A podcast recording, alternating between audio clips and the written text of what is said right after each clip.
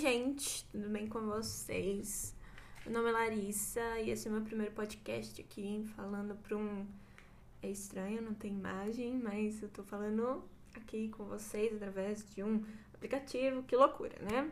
Minha primeira experiência com isso, mas vamos lá.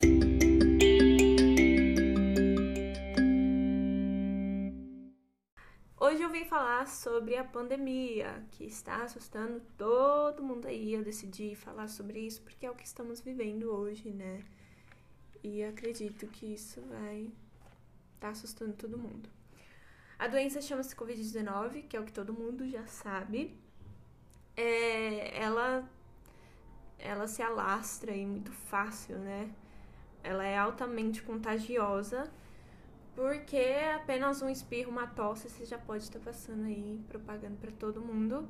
E ela ataca as vias respiratórias. Deve ser horrível ter essa doença. Bom, ainda não descobriram a cura, né? Estamos aí trabalhando em vacinas. Ela foi descoberta em dia 1 de dezembro de 2019, ou seja, foi ano passado e ela permanece até hoje. Mas quando o mundo inteiro descobriu, foi apenas esse ano.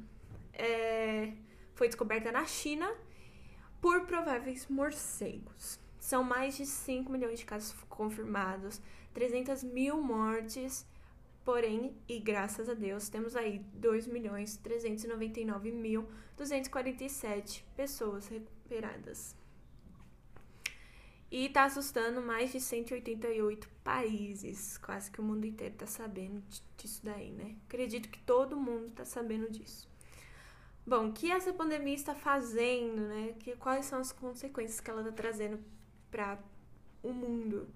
Mas eu venho falar mais sobre o nosso país.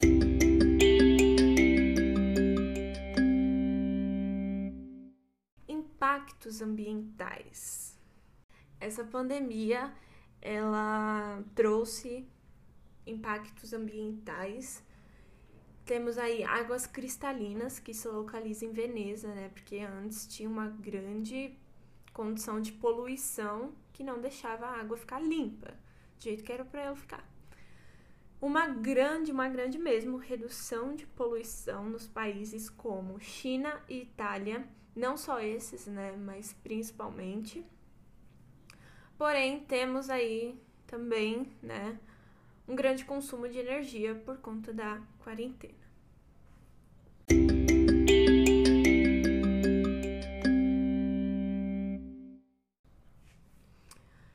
Polêmicas. Quais são as polêmicas que estão trazendo aí uma repercussão, principalmente no nosso país, né?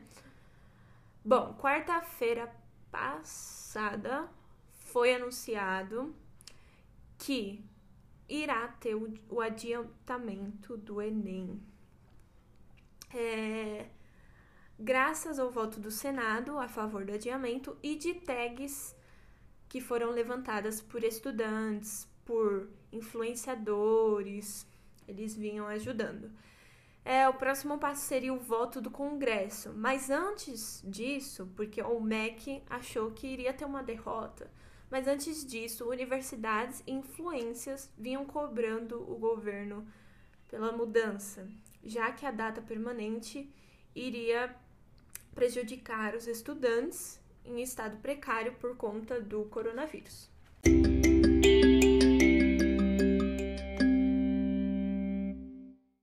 A vacina, temos boas novas para a vacina, quer dizer, mais ou menos, né? Saiu uma notícia aí que o Brasil não colaborou com a verba para aceleração da vacina. São mais de 40 países que se juntaram para ajudar, né? A verba é de aproximadamente 7,4 bilhões de euros. O ministro da Saúde se calou, ele não falou nada em relação a isso. E depois de uma publicação de uma matéria, é, eles se manifestaram dizendo que o Brasil não irá participar e que irá entrar em outras parcerias. É... Então, parece que o Brasil será um pouco atrasado em relação ao recebimento da vacina. Isso é bem doido, né? Loucura. O estudo da vacina está sendo aperfeiçoado no Reino Unido e há um grande avanço, né?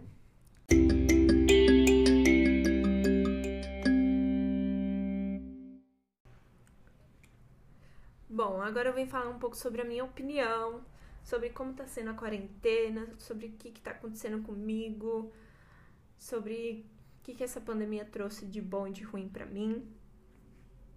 Bom, eu não estou gostando nada da quarentena em relação aos estudos dentro de casa. É... Eu não gosto, eu prefiro estudar na escola, no prédio escolar, do que estar estudando dentro de casa, porque eu não consigo muito bem conciliar, né, as coisas. Fica meio ruim para mim conciliar as coisas. E tenho muita coisa aqui dentro de casa, deveres deveres do, domésticos. E às vezes não dá tempo, então eu fico muito. Assim, eu fico muito pilhada. Tento organizar tudo, mas não dá certo. Então eu prefiro estudar na escola. É, eu não falo só por mim, né? Tipo, tem muitas crianças aí que não tem, tem uma situação super precária e não consegue ter um, uma via, né, para estar tá estudando. Fico muito triste, aliás, por isso queria poder ajudar, né? Bom, é, para quem não sabe, só 40% da população. Decidi trazer essa pesquisa aqui. Só 40% da população mundial está dentro de casa. Ou seja, se o mundo inteiro estivesse, talvez teríamos resultados melhores em relação ao meio ambiente. Bom, outra coisa que eu não gosto, não tô gostando dessa pandemia, que tá me entristecendo muito, é o fato de pessoas estarem perdendo emprego, empresas estarem falindo. É assim, tá sendo uma época muito triste, acredito, para todo mundo. Pessoas estão perdendo entes queridos, pessoas queridas. É eu não. Acho que eu não consigo. Algo que eu consigo tirar de bom da quarentena, acho que nem ficar dentro de casa, porque. Assim, você ficar dentro de casa porque você quer, isso é bom, mas ficar dentro de casa forçadamente não é legal. E, no meu ponto de vista, não é bom, não gosto, entendeu? E. É... Então, eu acho que não dá para tirar uma coisa boa dessa quarentena. Acredito eu que não é um tempo de você se planejar, não é um tempo de você é, fazer seus planos pro dia de amanhã, porque ninguém sabe o que, vai acontecer no dia de amanhã. Pode ser que amanhã ou depois podemos pegar, todo mundo pode pegar essa essa, esse vírus. E eu não quero isso pra mim, né? Então tenho que tomar, vamos tomar todos os cuidados possíveis para isso acabar logo, para tudo ficar tranquilinho e voltar. Então, não podemos voltar ao normal, certo? Porque o normal fez a gente entrar nisso que estamos hoje. Então, eu acho que o próximo passo seria evoluir, seria ser diferente. O mundo deveria ficar diferente depois desse marco numa, na história. Assim, pode ser que não, pode ser que nada aconteça depois. Pode ser que todo mundo volte ao normal como estava, ninguém pegue uma lição dessa pandemia, mas eu acredito e quero muito que e vou fazer o meu melhor também para tudo voltar diferente, para tudo não ser igual como antes. Então é isso.